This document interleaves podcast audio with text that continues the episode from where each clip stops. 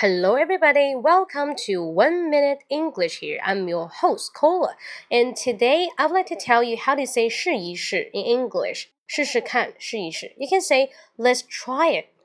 那其实有一句话更加地道，叫 Let's give it a shot. Let's give it a shot. S H O T. Let's give it a shot. Let's give it a shot. 嘿，让我们试试看吧。好，关于这个 try 这个词，我们来看一下。We can try it. I tried very hard。那 try 这个词除了有尝试之外，它表示尽力去做，尽力去做啊，所以不要把这个 try 老想做尝试的意思。那 give it a shot 这句话呢是非常的美语啊，如果大家跟美国人说话的话，一定要用到这句话。好，那 shot 这个词 s h o t，我再补充一下，它除了有哎试试看，还有什么意思？影片的剪辑，I like the movie shot。好，第二种呢，它表示摄影。或者摄摄像啊，比方说这个场景要拍《还珠格格》了，这个太老了，算了啊。假设拍《还珠格格》了，你要去拍摄这个场景，就是 Now the director is shooting. Now the director is shooting，什么意思？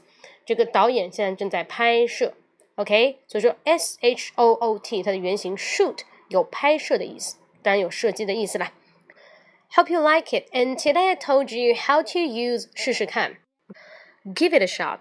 Give it a shot, OK？好，更多精彩呢，大家可以关注我的公众号，搜一下微信啊，公众号“英语口语风暴”，英语口语风暴，按一个六啊！我在直播间等着各位，好吗？按一个六，OK？Hope you like it. See you next time. Bye bye.